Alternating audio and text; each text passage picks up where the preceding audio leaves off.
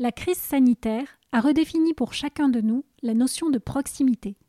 Limitée par un périmètre d'un kilomètre autour de chez soi ou par un couvre-feu, nous avons dû repenser nos modes de vie. Nous avons recherché et apprécié les petits bouts de nature en ville, les commerces d'à côté, les services publics accessibles en quelques minutes à pied ou à vélo. Notre rapport au temps a changé, et nos exigences en matière de qualité de vie également. Fini le métro, boulot, dodo, exit les trajets intempestifs, y compris pour s'approvisionner. L'heure est au circuit court et à la ville du quart d'heure. Dans cet étroit territoire où tout est à portée de main, on peut enfin réussir à allier bien-être, lien social et réduction de notre empreinte environnementale.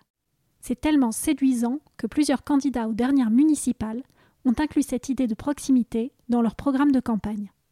Alors dans cet épisode, nous allons voir comment cette ville de la proximité peut se concrétiser et comment elle peut être viable sur le long terme. Je suis Nelly Moussu et vous écoutez Future City, le podcast où la ville se réinvente.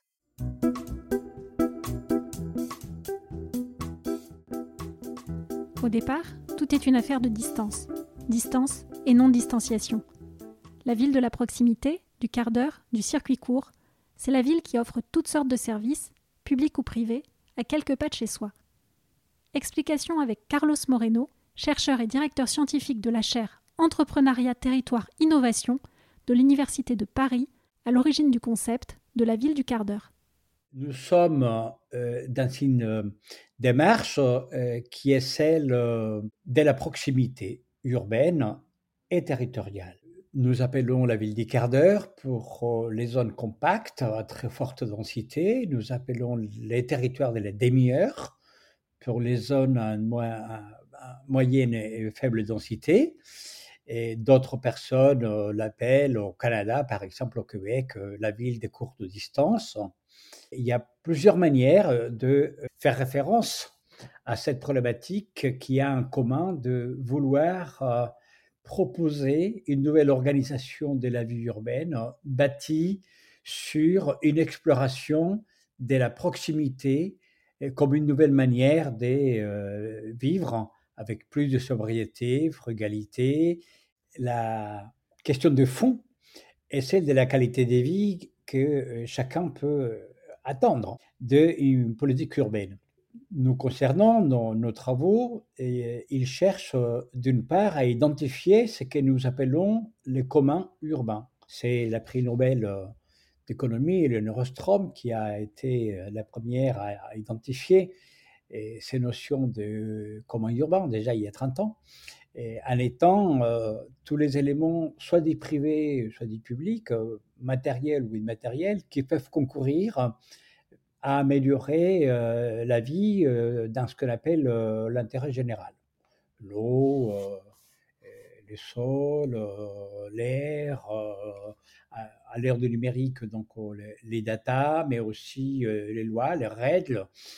Avec les communs urbains, nous avons voulu offrir une approche servicielle de proximité qui permette de réduire les déplacements obligés, qui permettent de lutter contre les mouvements pendulaires qui sont extrêmement euh, handicapants euh, par rapport à la qualité de vie. Quand les gens passent une heure, une heure et demie à aller, autant un retour. Nous avons voulu offrir euh, des rues plus apaisées, de la culture tout près de chez soi. Et, globalement, nous avons voulu améliorer l'ensemble de l'offre servicielle sur ce que nous appelons la fonction sociale urbaine. Habiter, travailler, s'approvisionner, se soigner, s'éduquer et se prélasser.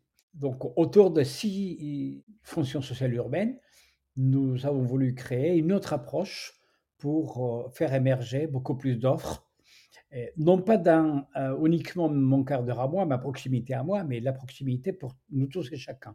Donc, une ville servicielle, polycentrique. Au cœur des enjeux de la ville de la proximité, il y a la lutte contre le réchauffement climatique.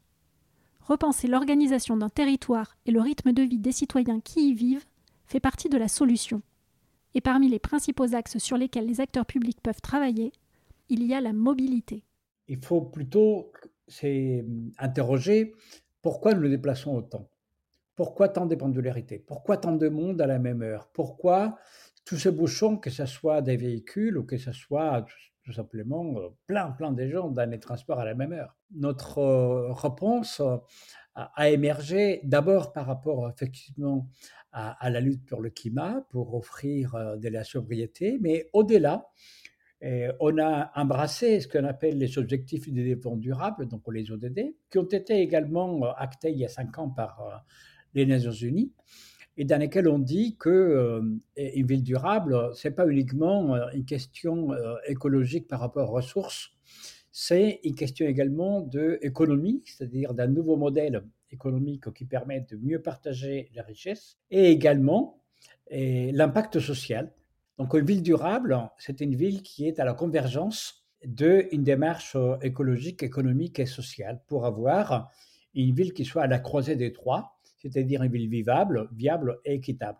La ville des proximités, la ville des quarts d'heure, les territoires de la demi-heure s'inscrivent dans cette logique.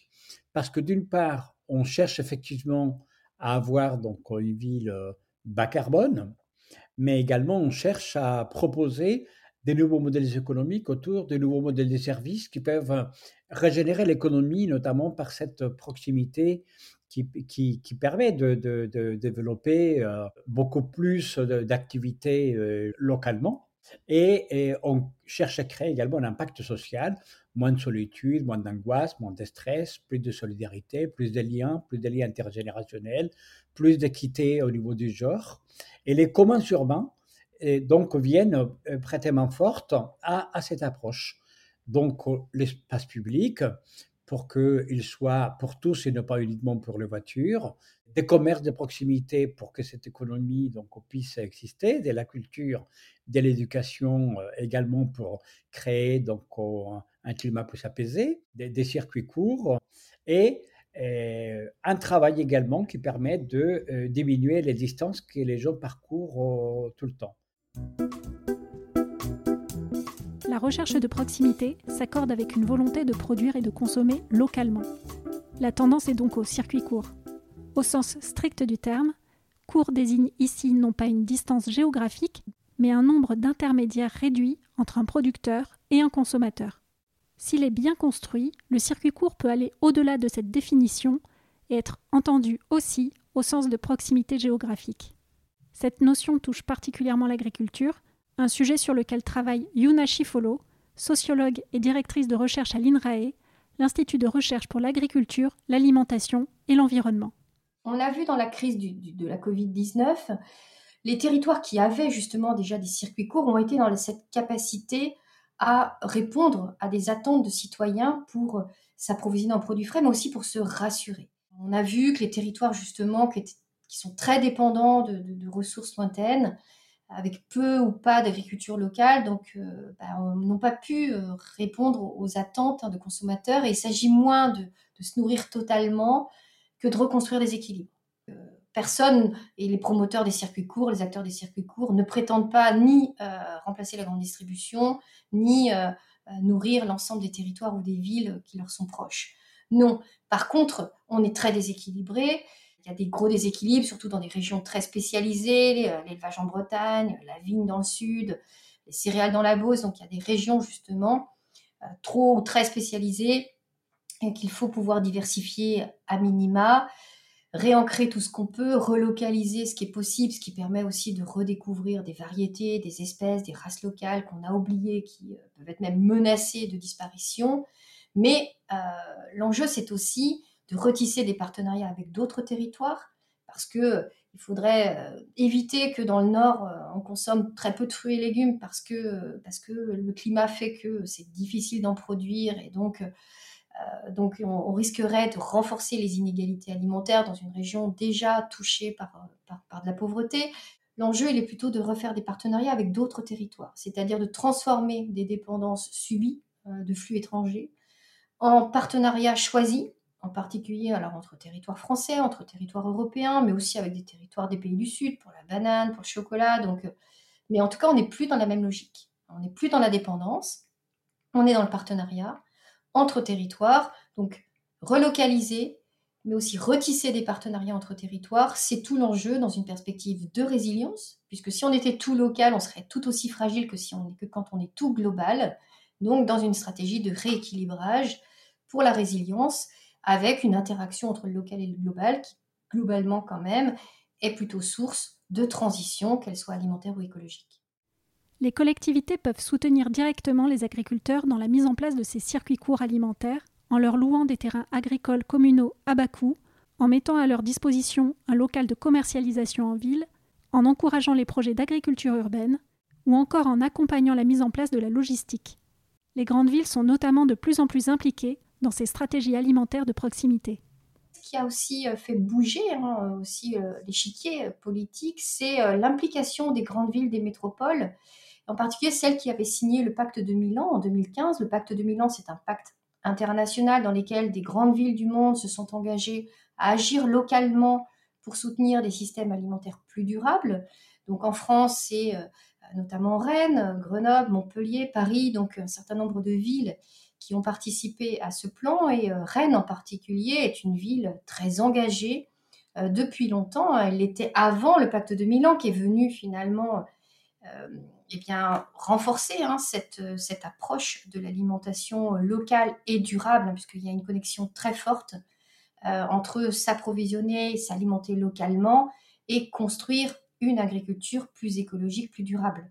Parce qu'il ne faut jamais oublier que local ne veut pas dire euh, durable, même si euh, le local encourage la durabilité, il ne faut surtout pas superposer les deux parce qu'on risquerait d'être déçu.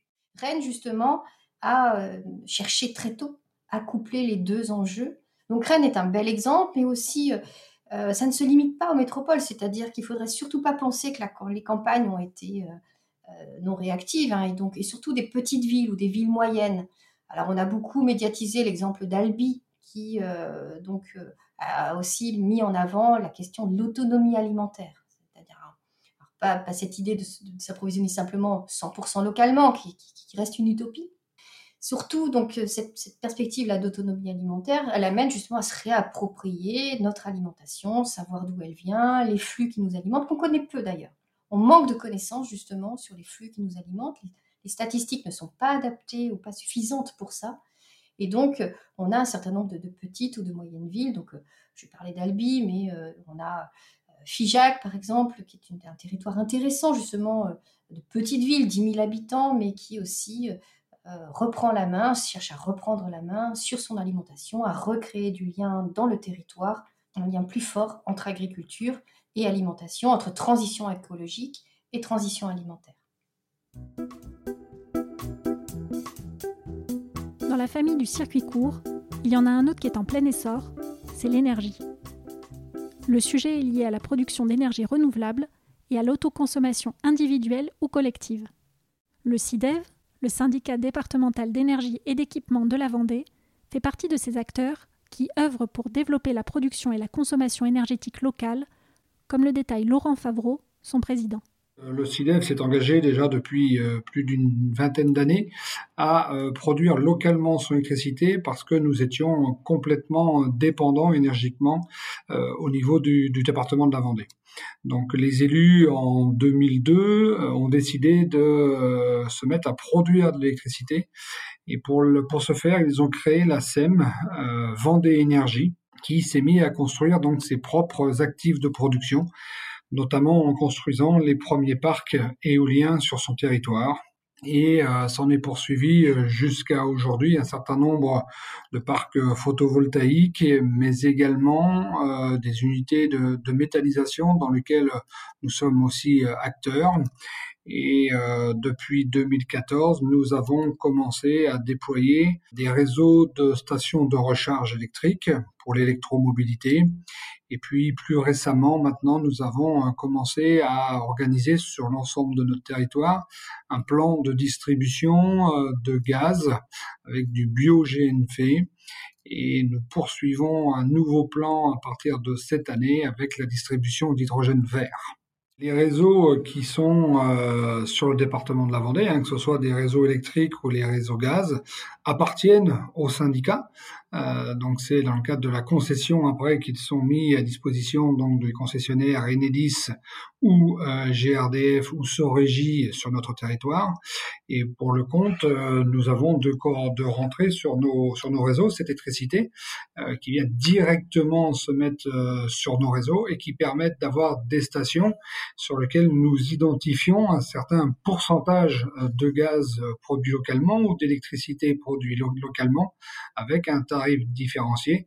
Donc c'est bien à travers des certificats d'origine que nous attestons que les quantités délivrées aux consommateurs sont bien produites localement. Le CIDEV vise l'indépendance énergétique du territoire.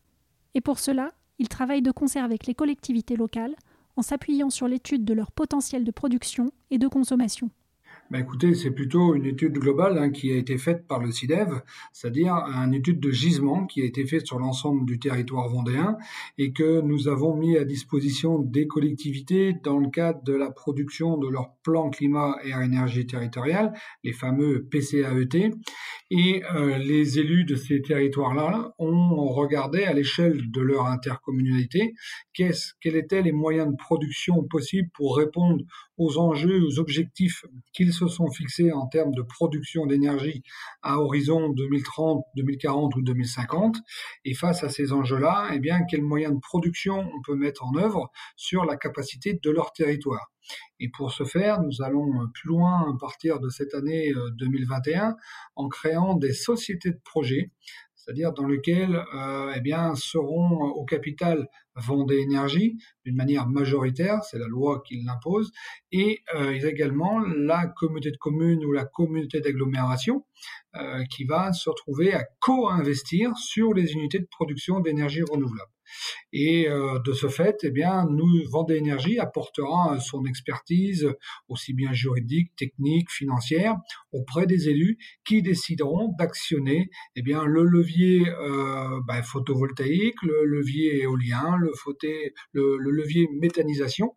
Et dans ces cadres-là, avec les porteurs de projets qui sont sur le territoire, Vendée Énergie euh, eh accompagnera ces élus-là de terrain et les porteurs de projets ça rend quelque part les, projets un petit peu plus acceptables de par la population, de faire prendre conscience aux gens que, eh bien, on va pas chercher de l'énergie à l'autre bout de la planète, on va pas aller détruire euh, des pays en soutirant des métaux ou des matériaux. Non, prenons-nous en charge, produisons localement avec euh, notre agriculture de proximité, avec euh, l'ensoleillement qu'on peut avoir, avec le vent qu'on peut avoir, de manière concertée, de manière aboutie, réfléchie, euh, eh bien, construisons notre avenir énergétique en ben, mettant ces moyens de production d'énergie renouvelable en place et consommons direct aussitôt pour ne pas s'en aller vers des systèmes sur les réseaux qui viendraient complet, complexifier, je dirais, euh, le maintien de la qualité de ces réseaux, parce que c'est aussi un enjeu,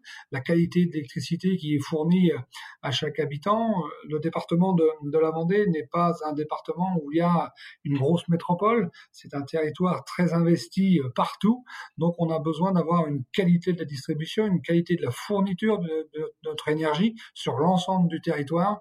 Alors, quand on peut produire local et consommer local, c'est quelque chose qui nous va bien. Entre les avantages environnementaux, le lien social et l'amélioration de la qualité de vie, la ville de la proximité fait clairement rêver. Et le problème est peut-être là. Et si tout n'était qu'un rêve, une utopie, voire une illusion? En tant que chercheur, moi, je travaille sur le futur. Et lire les signaux faibles, anticiper les mutations, proposer des nouvelles voies, aller vers l'impossible, pousser les frontières les plus loin. Si nous, scientifiques, chercheurs, on ne propose pas des, choses qui peuvent être jugées comme des utopies, bah, nous mourrons des tristesses, on ne fera pas notre travail. Notre travail, c'est justement d'être des éclaireurs d'un nouveau monde. Après, il y a les transitions et la manière comme on les gère.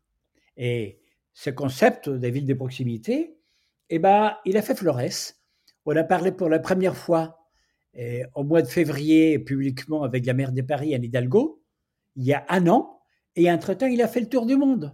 Et euh, vous avez une organisation mondiale des villes comme le C40, la Réseau mondial des villes pour le climat, les les premières 90 métropoles mondiales, elles se sont emparées du concept. Elles sont même lancées un concours mondial le 11 décembre à Paris, qui est ouvert jusqu'à la fin de mars, avec 18 villes qui se proposent d'offrir euh, une partie de leur ville pour la transformer en ville des quarts d'heure. Donc, on en a vu des utopies euh, beaucoup plus compliquées à, voir le jour. Et quoi qu'il arrive, même quand on aura avancé plus, eh ben nous, on aura encore de nouvelles idées. Parce que sans utopie, nous mourrons de tristesse. Et on a besoin d'aller à chaque fois beaucoup plus loin pour pousser ce qui font la ville au jour le jour, ce qui gouverne la ville au jour le jour, à s'interroger, à se poser des questions et à proposer également d'autres futurs, parce que nous sommes dans une double urgence, une urgence climatique à l'horizon 2050 et une urgence sanitaire dont on ne sait pas à ce jour comment on va s'en sortir. Et les deux, aujourd'hui, on peut concrètement y faire face avec cette notion de ville de proximité. Donc une utopie qui en même temps nous permet de lutter au jour le jour par rapport à nos deux grandes menaces. Voilà la raison pour laquelle ce concept finalement est pris par beaucoup de, de, de décideurs qui veulent l'implémenter. Pour aller plus loin dans la logique du circuit court et de la proximité, près de 80 territoires en France ont mis en place des monnaies locales. L'intérêt Inciter les habitants à consommer autour de chez eux et faire vivre ainsi les producteurs, commerces et services alentours. Cela ajoute des avantages économiques aux avantages environnementaux et sociaux du concept. Et la boucle du développement durable est bouclée, dans ces trois piliers, avec la ville de la proximité.